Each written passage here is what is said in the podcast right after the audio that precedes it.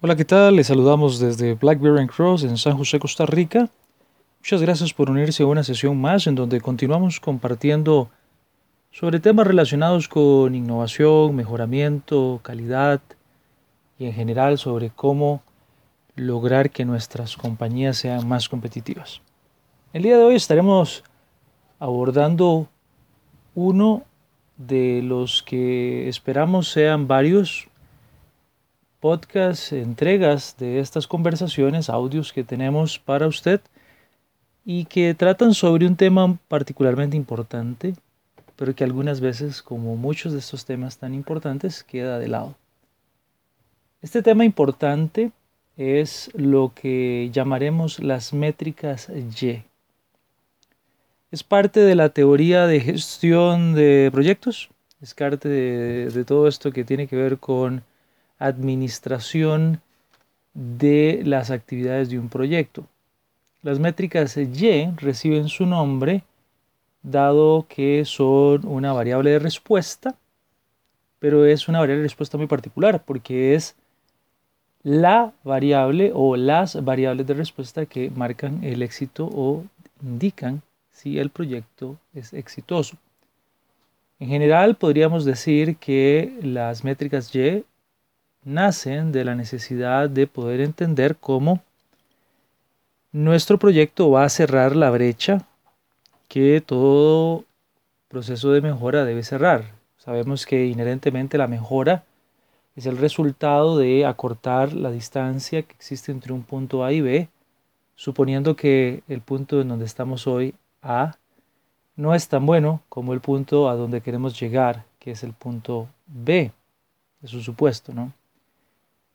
De ahí entonces la necesidad de tener estas métricas Y, estas métricas conductoras.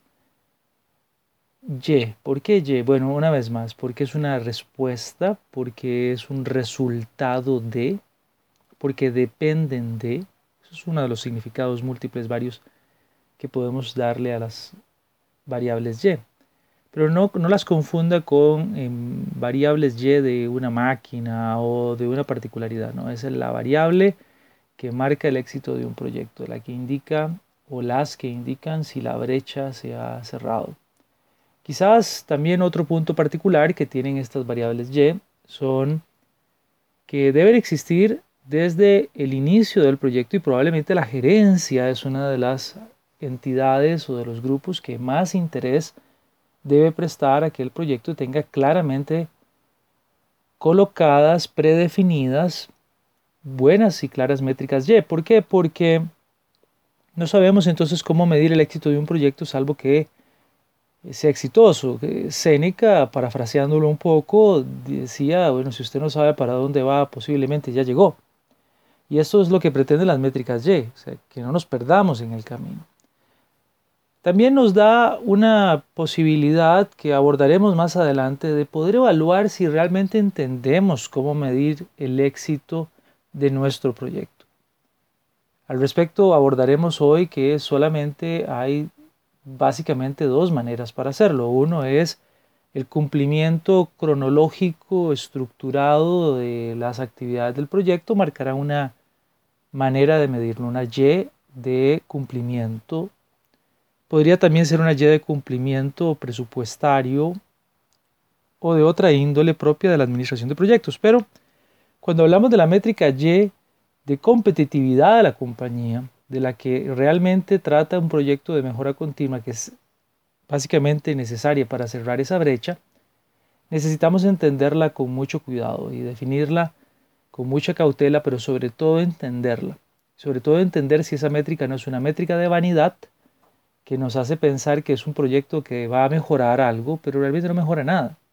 Simplemente es una métrica que no le sirve a nadie, no está vinculada de ninguna manera a ningún elemento técnico especificado del producto y por lo tanto no satisface ninguna necesidad del cliente. Así que las métricas Y son múltiples en sus características y por el día de hoy resumamos una vez más que las métricas Y son estas variables guía, son estas brújulas que nos ayudan a entender si nuestro proyecto será exitoso o no, que pueden tener un parámetro de cronología y de presupuesto propios ambos conceptos y otros más de la gestión propiamente del proyecto, pero que también las métricas Y necesitan variables de corte de desempeño que nos ayuden a medir la competitividad y que estas variables de guía, estas variables Y, variables brújula, deben estar claras al inicio del proyecto, la gerencia debe entenderlas y no debe dejarse llevar por métricas vanidosas que no reflejan realmente una mejora en la competitividad, sino tal vez simplemente la mejora de un indicador que al fin y al cabo no representa mayor ganancia ni para el cliente ni para la compañía.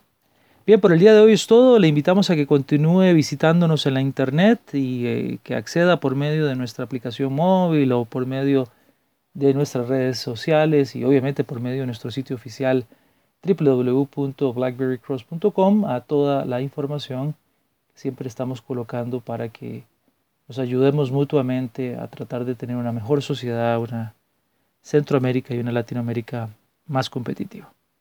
Nos vemos, nos oímos, a la próxima. Muchas gracias.